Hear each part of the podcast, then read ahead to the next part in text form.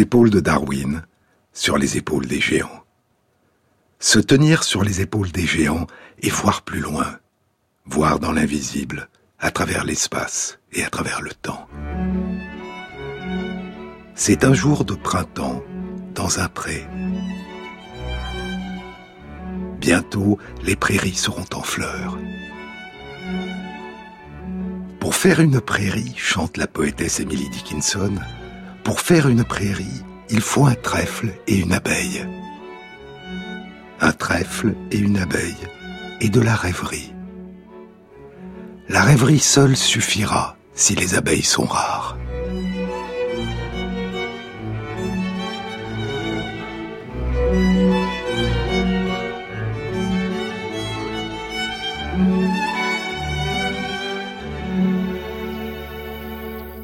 Rêvons.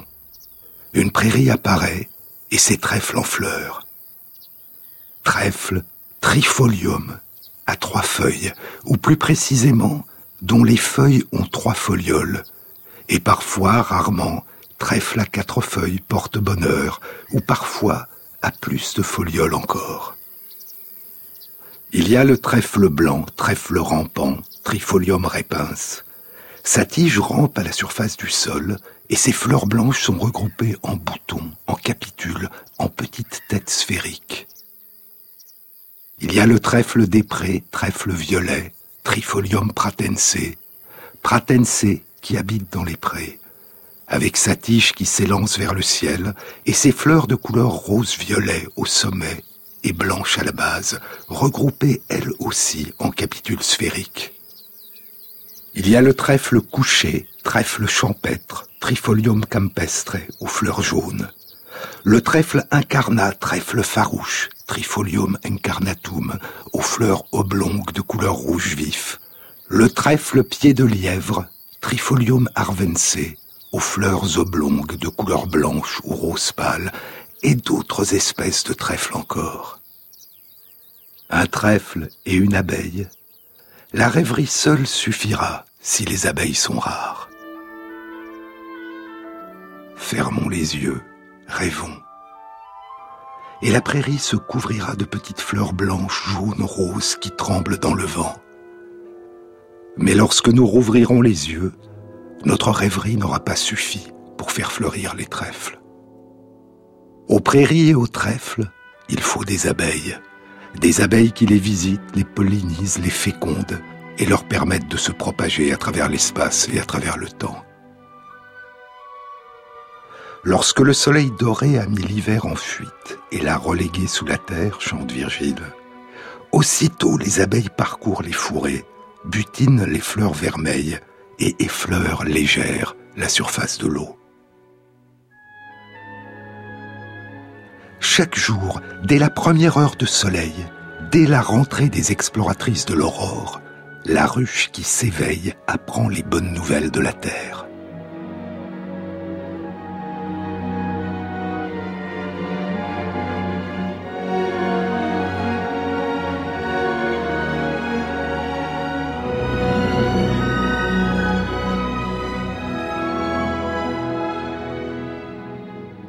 Aujourd'hui fleurissent les tilleuls qui bordent le canal. Le trèfle blanc éclaire l'herbe des routes. Le mélilo et la sauge des prés vont s'ouvrir. Les lys, les résédas ruissellent de pollen.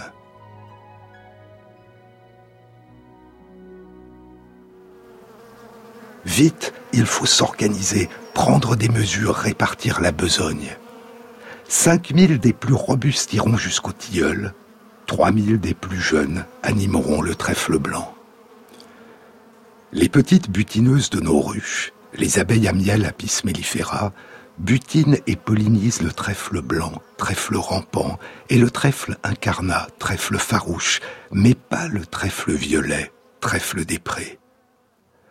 Les abeilles à miel sont incapables de butiner le trèfle des prés. Au trèfle des prés, trèfle violet, il faut des abeilles sauvages, des bourdons. Les bourdons.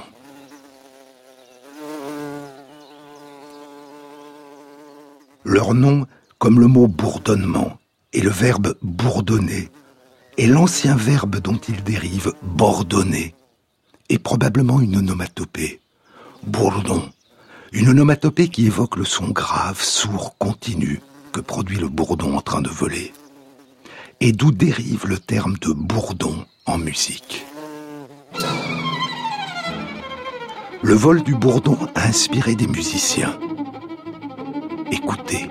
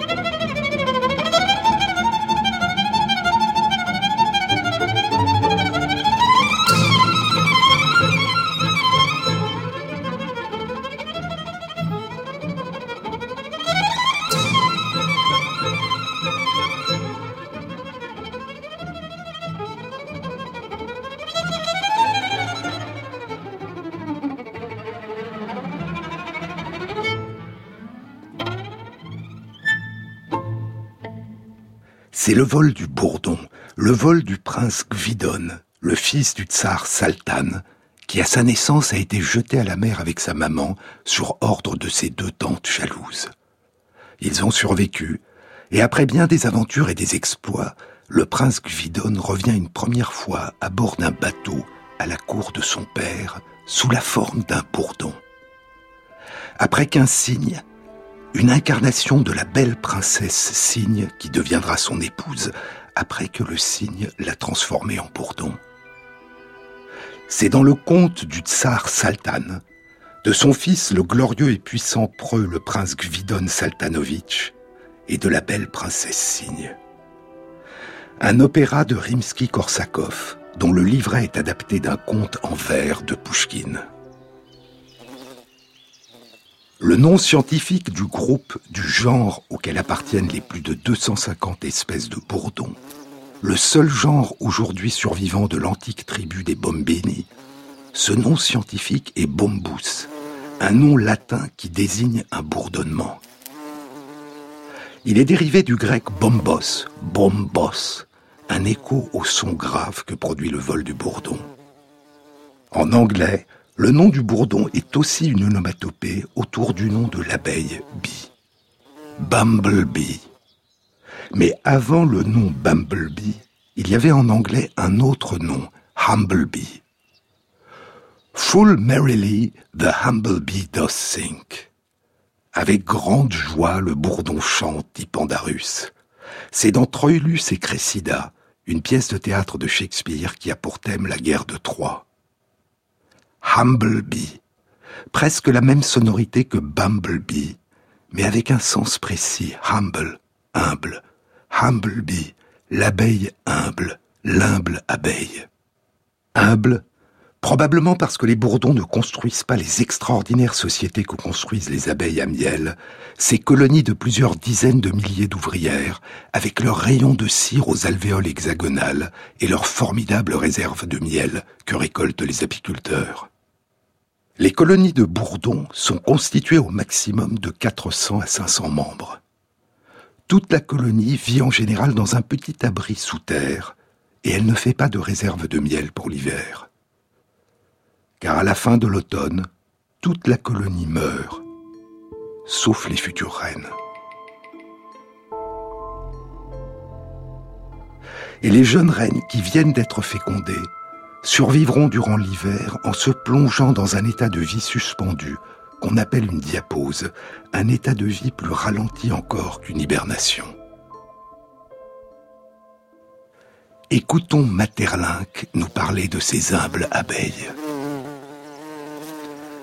Les bourdons, ces grosses abeilles velues, sonores, effrayantes mais pacifiques et que nous connaissons tous, sont d'abord solitaires.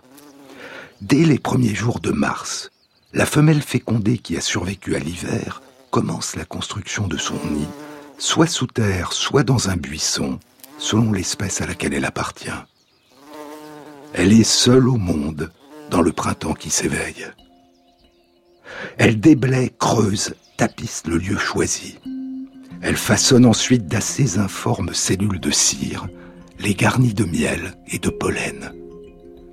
Elle pond, couve les œufs, soigne et nourrit les larves qui éclosent, et bientôt elle est entourée d'une troupe de filles qui l'assistent dans tous ses travaux du dedans et du dehors. Le bien-être augmente, la construction des cellules s'améliore, la colonie s'accroît. La fondatrice en demeure l'âme et la mère principale, et se trouve à la tête d'un royaume qui est comme l'ébauche de celui de notre abeille mellifique.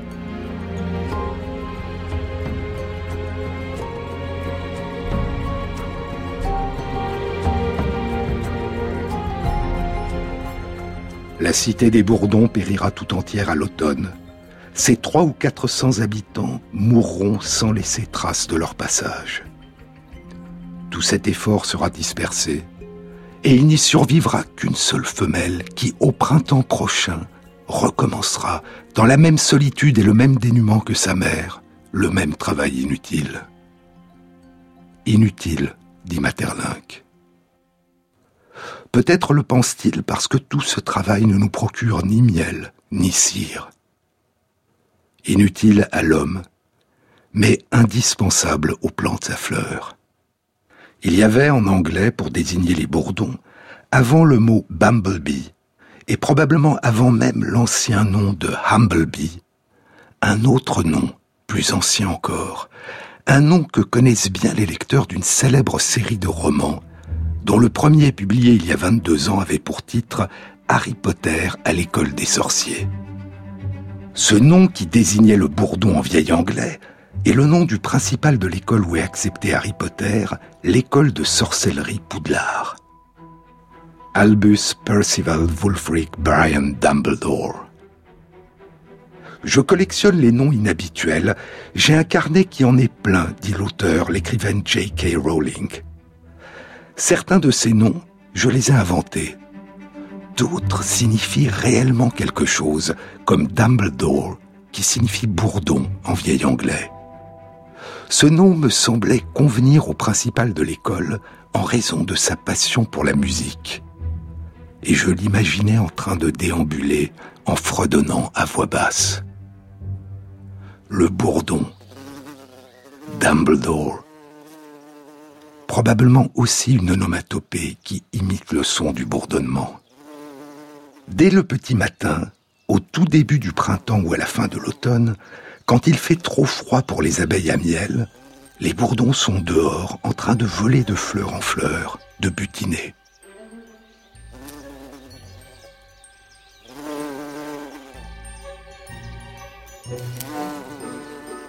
Ils sont capables de voler par un temps froid que ne supportent pas les abeilles à miel.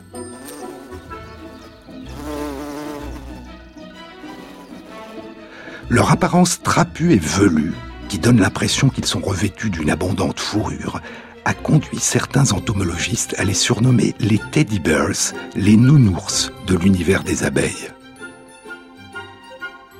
Les bourdons, les abeilles à miel butinent et pollinisent le trèfle blanc, trèfle rampant, et le trèfle incarnat, trèfle farouche.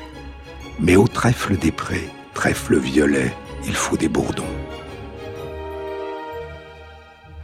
Darwin le mentionnait à deux reprises dans la première édition de l'origine des espèces en 1859. Une première fois, c'est au chapitre 3, intitulé La lutte pour l'existence. La seconde fois, c'est au chapitre 4, intitulé La sélection naturelle. Je suis tenté, dit Darwin dans le chapitre 3, de donner encore un exemple qui montre comment les plantes et les animaux, tellement éloignés sur l'échelle de la nature, sont liés ensemble par un réseau de relations complexes. Et après quelques exemples de relations entre certains insectes et certaines plantes, il écrit À partir d'expériences que j'ai réalisées, j'ai découvert que les visites des abeilles, bien que non indispensables, sont hautement bénéfiques à la fécondation de nos trèfles. Mais seuls les bourdons visitent les fleurs des trèfles violets, trèfles des prés, Trifolium pratense, car les autres abeilles ne peuvent pas atteindre leur nectar. Par conséquent, j'ai très peu de doutes sur le fait que si le genre entier des bourdons venait à s'éteindre ou devenait très rare en Angleterre, le trèfle des prés deviendrait très rare ou disparaîtrait complètement. Un an plus tard, dans la seconde édition publiée en 1860, Darwin se fait plus précis. À partir d'expériences que j'ai récemment réalisées, dit-il, j'ai découvert que la visite des abeilles est nécessaire à la fécondation de certains types de trèfles. Par exemple, 20 boutons, 20 capitules de trèfle blanc Trifolium repens ont produit 2290 graines. Mais 20 autres capitules qui étaient protégés des abeilles n'ont produit aucune graine. 100 capitules de trèfle des prés, Trifolium pratense, ont produit 2700 graines, mais le même nombre de capitules protégés des abeilles n'a produit aucune graine. Et il reprend Seuls les bourdons visitent le trèfle des prés, car les autres abeilles ne peuvent pas atteindre son nectar. Par conséquent, j'ai très peu de doute sur le fait que si le genre entier des bourdons s'éteignait ou devenait très rare en Angleterre, le trèfle des prés deviendrait très rare ou disparaîtrait complètement. Mais dans le chapitre suivant, intitulé Sélection naturelle, il développe une autre idée qui suggère une alternative possible à cette extinction du trèfle des prés, une idée qui est au cœur même de sa théorie de l'évolution du vivant.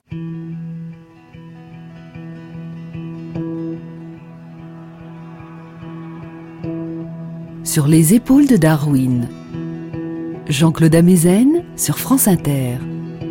Well, if you're traveling in the North Country Fair, where the winds hit heavy on the borderline. Remember me to one who lives there.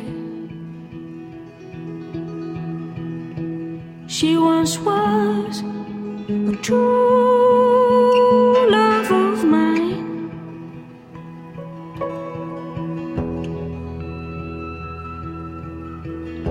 Please see for me if her hair hangs long, if it rolls and flows all down her breast. Please see for me if her hair hangs long. That's the way I remember her best.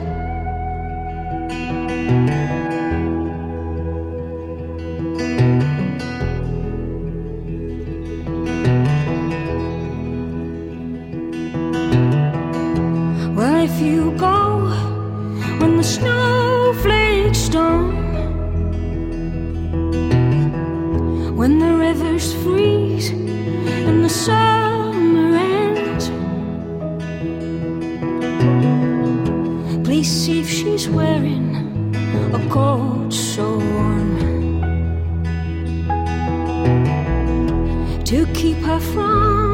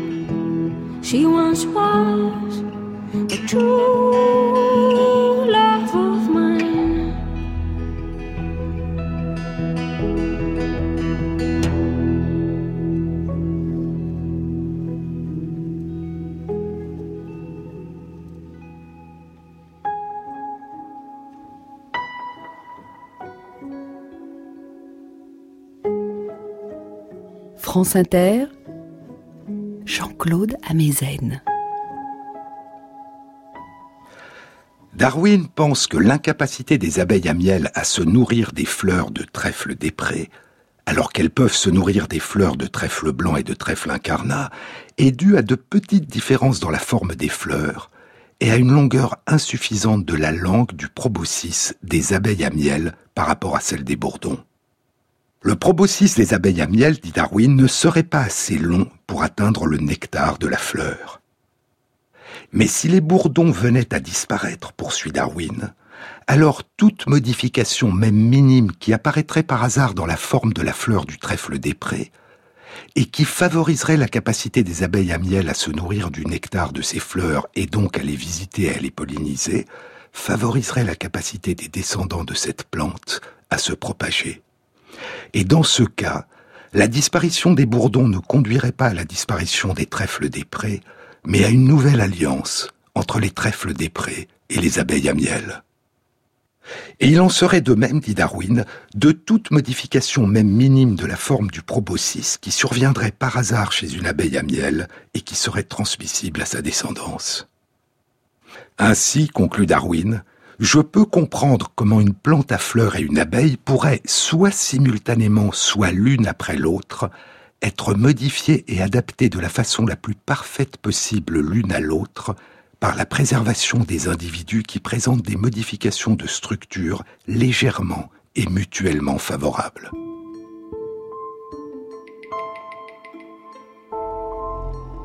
C'est l'un des exemples de coévolution entre les insectes pollinisateurs et les plantes à fleurs qui fascine Darwin et qu'il développera de façon beaucoup plus approfondie dans plusieurs livres consacrés aux plantes à fleurs et notamment dans son livre Fertilisation des orchidées, publié en 1862 trois ans après l'origine des espèces.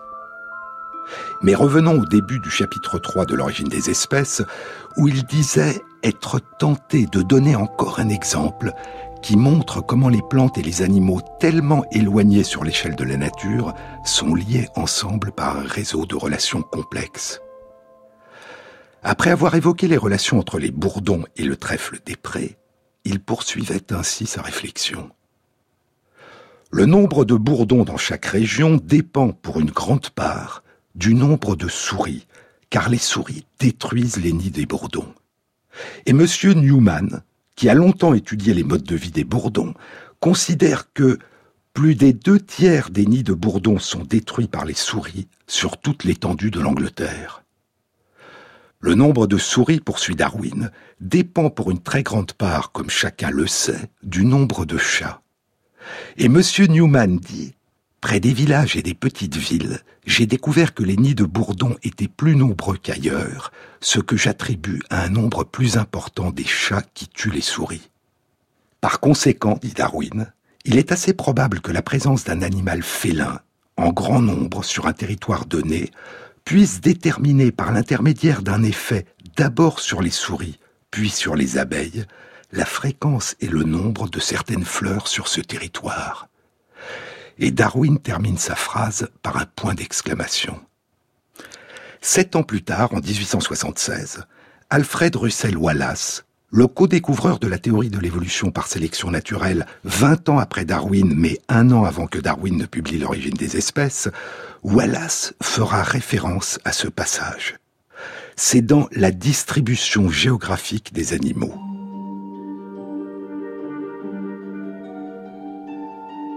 La complexité des relations entre une forme de vie et les autres formes de vie, dit Wallace, n'est nulle part mieux illustrée que dans le célèbre exemple de M. Darwin concernant les chats et le trèfle, tel qu'il est présenté dans son origine des espèces. Et au rôle des chats comme prédateurs de souris, et donc comme protecteurs indirects et inconscients des trèfles, Wallace ajoute un rôle probable des hiboux et des chouettes. De sorte, dit-il, que ces animaux carnivores sont réellement les agents qui rendent possible la propagation du trèfle des prés.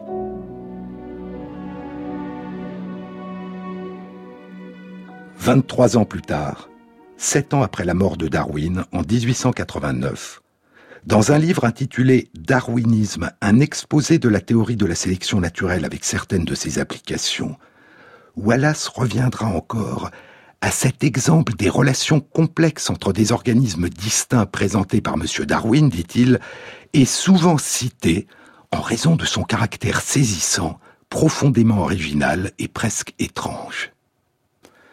Il est désormais bien établi, poursuit Wallace, que de nombreuses plantes à fleurs ont besoin d'être fécondées par des insectes pour produire des graines, et cette fécondation ne peut, dans certains cas, être effectuée que par une espèce particulière d'insectes à laquelle la fleur est devenue particulièrement adaptée. Puis Wallace reprend l'histoire des chats et du trèfle des prés. Et il conclut Une chaîne de relations a donc été découverte entre des organismes aussi différents que des mammifères carnivores et des fleurs au doux parfum. L'abondance ou la rareté des uns correspondant étroitement à l'abondance ou la rareté des autres. Et comme Darwin avant lui, il termine sa phrase par un point d'exclamation.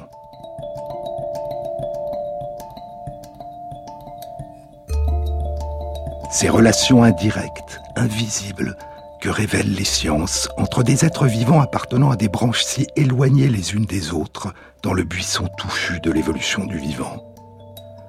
Ces relations indirectes qui tissent en permanence la richesse et la complexité de la trame invisible de nos écosystèmes.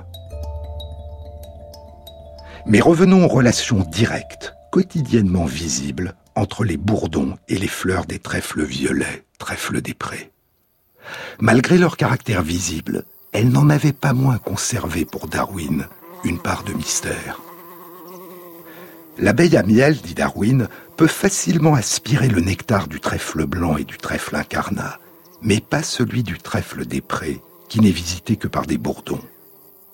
D'où la déduction de Darwin que la langue, le proboscis des abeilles à miel, n'est pas assez longue pour aspirer le nectar dans le trèfle des prés.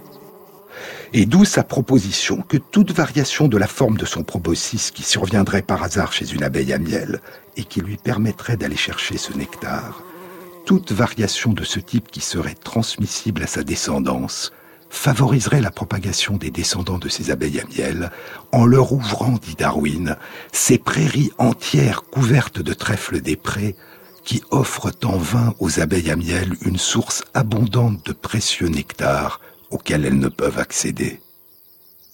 Le nectar des fleurs du trèfle des prés et la longueur du proboscis des abeilles à miel et des bourdons. Mais contrairement à ce que pensait Darwin, la capacité des bourdons à se nourrir des fleurs du trèfle violet, trèfle des prés, qui les pousse à les visiter, qui a pour effet de les polliniser, ne dépend pas de la longueur de leur proboscis. Dans la prairie, un jour serein d'été, dit Virgile, les abeilles se posent sur les fleurs diaprées, et sur tout le champ résonne un sourd bourdonnement. Avançons-nous vers les petits feux follets roses et pourpres, les fleurs des trèfles des prés qui se balancent doucement au vent au sommet de leurs longues tiges, à quelques dizaines de centimètres au-dessus du sol. Baissons-nous. Un bourdon, une dame bourdon, est en train de s'approcher de l'une des fleurs.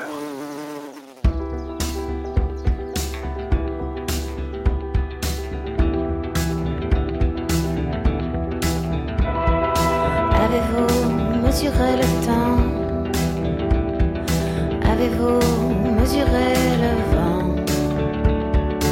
Avez-vous mesuré la nuit,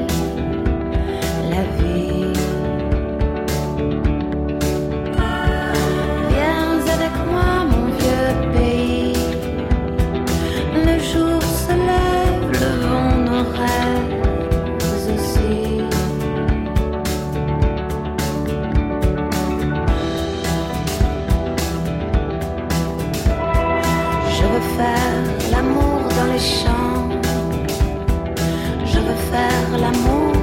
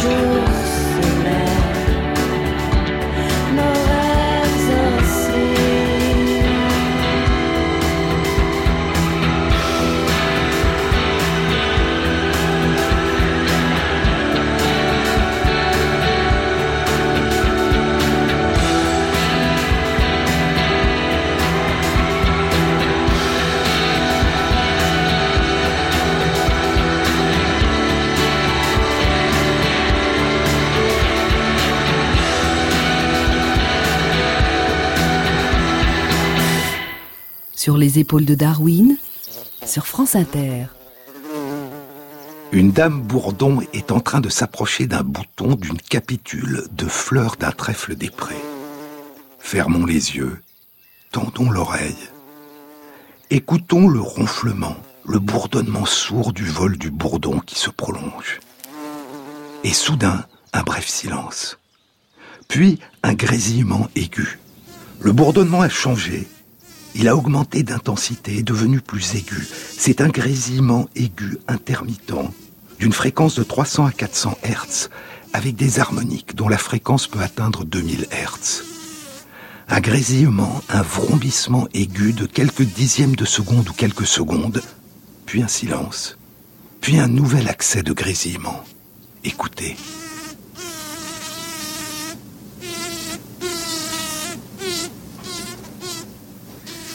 Ouvrons les yeux. La dame Bourdon s'est posée sur une capitule de fleurs roses d'un trèfle des prés. Elle a courbé son corps autour d'une étamine qui contient le pollen. Elle s'agrippe à l'étamine. Elle serre dans ses mandibules une antère, la partie supérieure terminale d'une étamine. Et elle est en train de contracter rapidement les muscles de son thorax. Les muscles de vol indirect, ce sont les muscles du thorax qui lui permettent indirectement, en raison des vibrations de son thorax, de battre des ailes. Mais elle a découplé la contraction de ses muscles thoraciques de ses ailes, elle fait vibrer l'exosquelette de son thorax sans battre des ailes. Et ces vibrations puissantes et rapides de l'exosquelette de son thorax se transmettent à tout son corps, son abdomen, sa tête, ses pattes, et se transmettent à l'antère qu'elle agrippe et contre laquelle elle s'est collée. L'antère vibre, la fleur vibre. Le pollen est à l'intérieur de l'antère, mais l'antère de la fleur du trèfle des prés est close, fermée, à l'exception d'un petit orifice, un pore, à son sommet. Et les vibrations de la fleur provoquent une expulsion soudaine du pollen par le pore de l'antère, un nuage coloré, un nuage de pollen qui surgit et frappe le ventre de Dame Bourdon et s'y colle.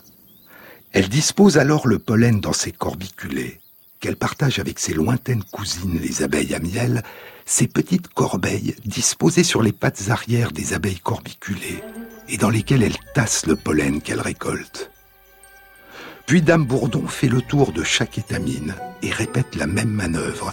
Elle émet à nouveau le même grésillement intermittent et récolte le pollen. Puis elle s'envole de la fleur et va se poser plus loin sur une fleur d'un autre trèfle des prés. Et en se mettant à vibrer à nouveau pour recueillir le pollen de la fleur, Dame Bourdon fera aussi tomber des grains du pollen qu'elle a recueillis sur les fleurs des trèfles des prés qu'elle a visités auparavant. Elle les fera tomber dans le stigmate, l'extrémité de l'organe femelle de la fleur. Alors même qu'elle est en train de récolter le pollen qui lui permettra de nourrir sa colonie, Dame Bourdon pollinise, assure la fécondation de la fleur de trèfle des prés par le pollen d'une autre fleur de trèfle des prés. C'est un mode très particulier de prélèvement du pollen et de pollinisation qui a reçu en anglais le nom de buzz pollination, littéralement pollinisation par le buzz, par le bourdonnement. En français, on appelle ce mode de pollinisation la pollinisation vibratile ou la sonication. Les abeilles à miel, Apis mellifera, semblent en être incapables. De très nombreuses plantes à fleurs, environ 20 000 espèces de plantes à fleurs, c'est-à-dire environ 6% des près de 350 000 espèces de plantes à fleurs dans le monde, ne peuvent être pollinisées que par pollinisation vibratile. Elles ne peuvent être pollinisées que par des bourdons ou d'autres abeilles sauvages capables de pratiquer ce mode particulier de pollinisation. C'est le cas du trèfle violet, le trèfle des prés. C'est aussi le cas de très nombreuses plantes à fleurs herbacées, d'arbustes, d'arbrisseaux de toutes les régions du monde. Et c'est aussi le cas de plantes à fleurs dont nous consommons les fruits.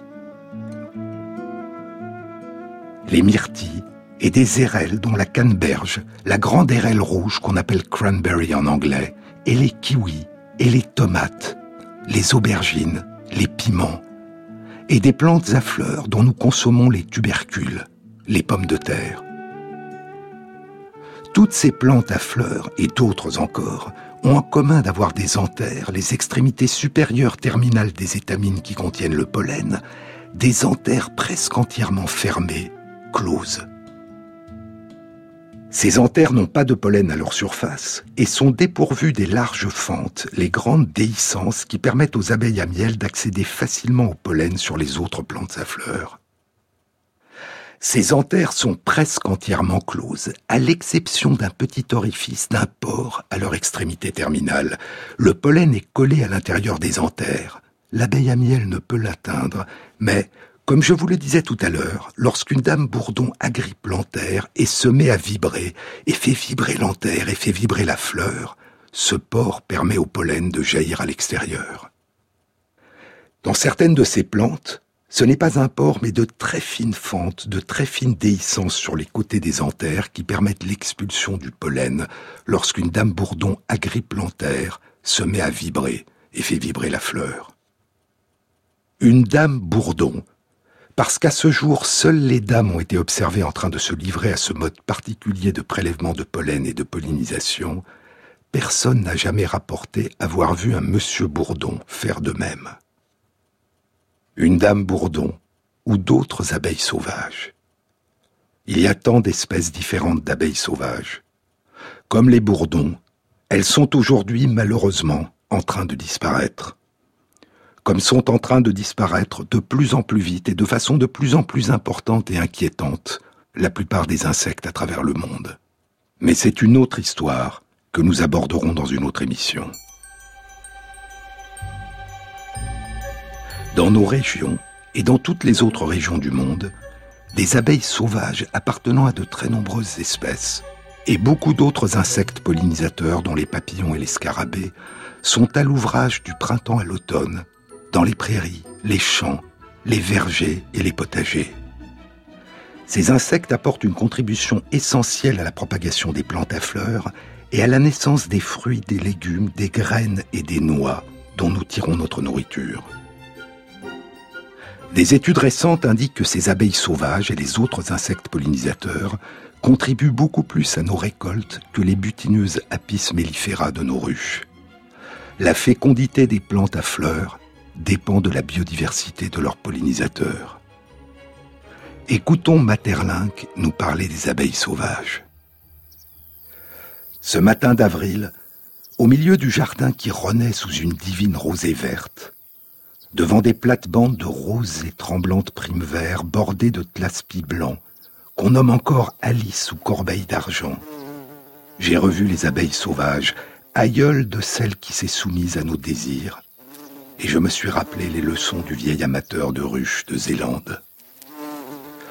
Plus d'une fois, il me promena parmi ces parterres multicolores, dessinés et entretenus comme au temps du père Gatz, le bon poète hollandais prosaïque et intarissable.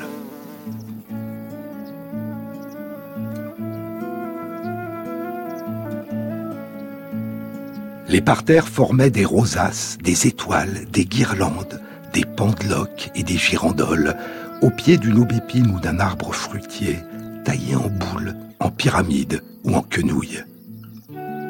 Et le buis, vigilant comme un chien de berger, courait le long des bords pour empêcher les fleurs d'envahir les allées.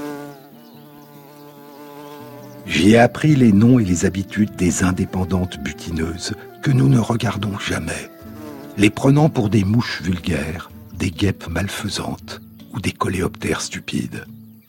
Et pourtant, chacune d'elles porte sous la double paire d'ailes qui la caractérise au pays des insectes les outils et l'idée d'un destin différent et souvent merveilleux.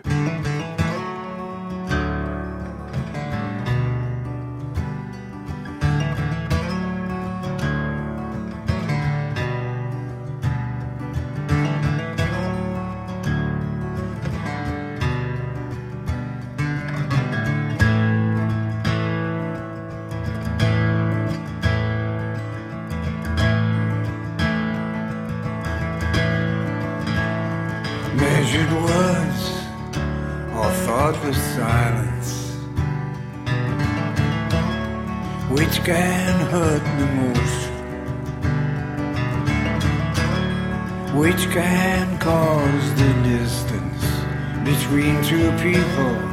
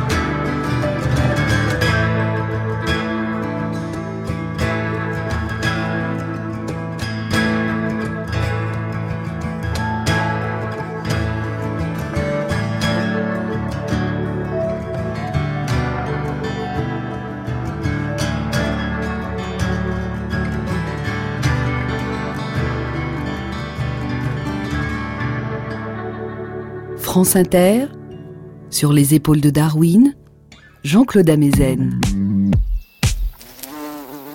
Voici d'abord, dit Materlinck, les plus proches parents de nos abeilles domestiques, les bourdons, hirsutes et trapus, parfois minuscules, presque toujours énormes, et couverts comme les hommes primitifs d'un informe saillon que cerclent des anneaux de cuivre ou de cinabre.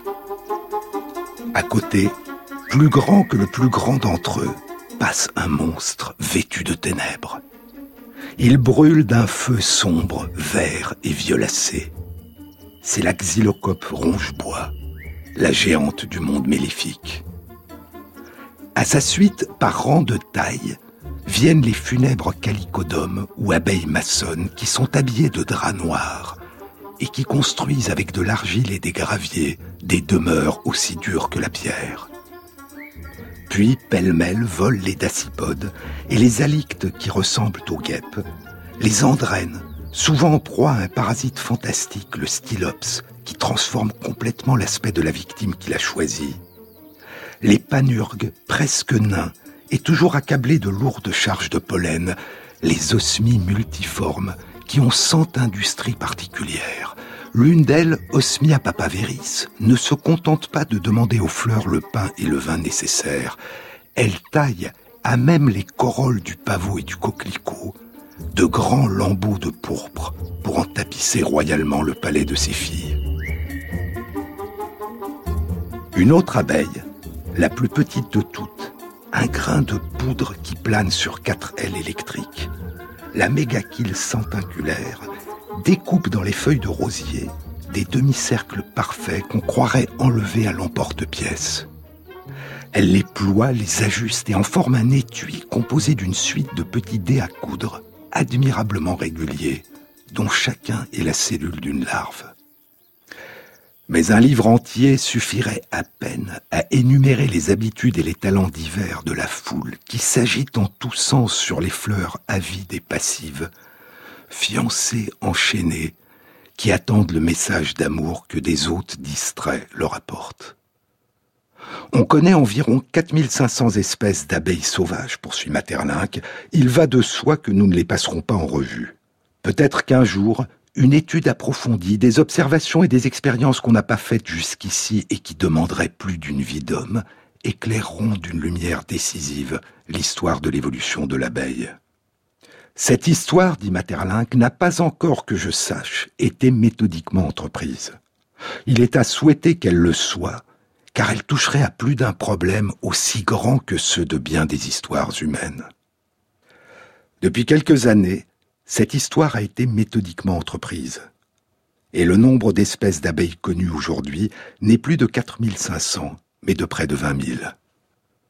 Depuis 140 à 110 millions d'années, les premières plantes à fleurs ont nourri les premières abeilles.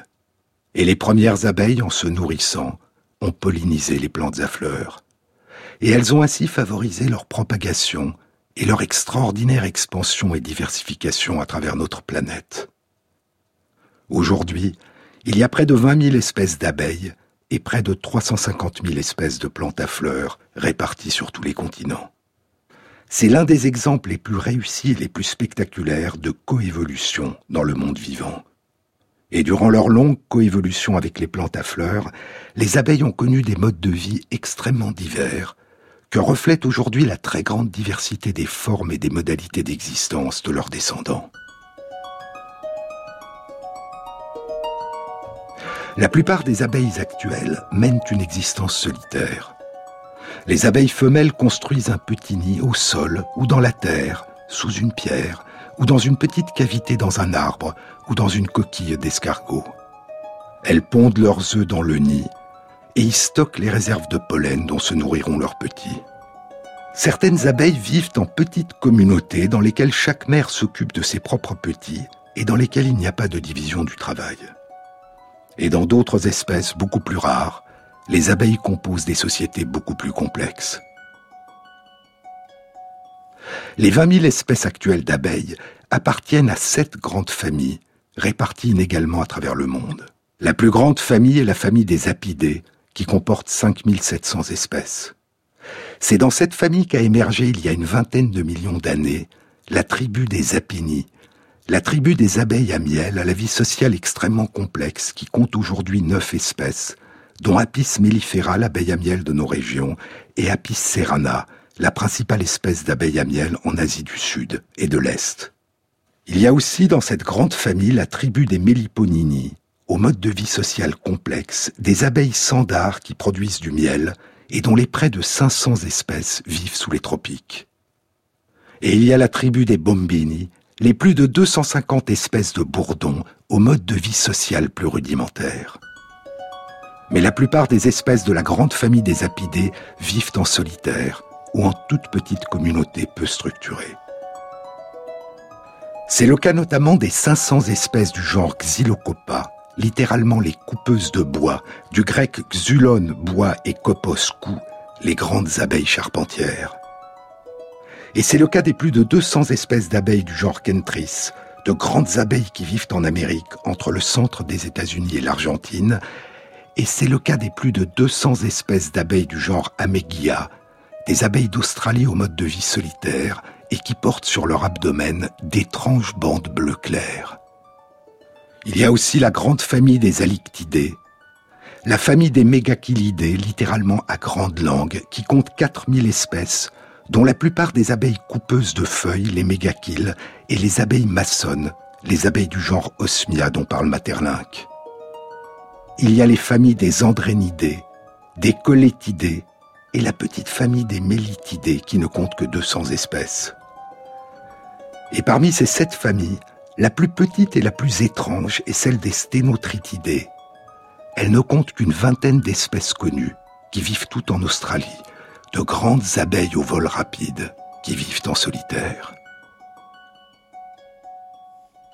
Mais parmi toutes ces abeilles, quelles sont celles qui, comme le bourdon, sont capables de pratiquer la pollinisation vibratile ou sonication?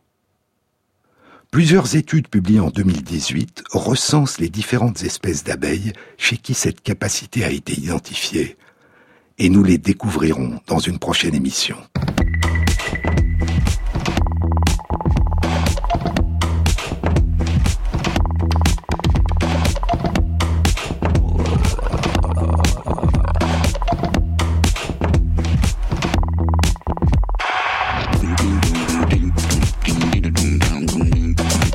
Cette émission a été réalisée par Christophe Imbert, avec à la prise de son Elisabeth Collet et Jean-Baptiste Audibert pour le choix des chansons.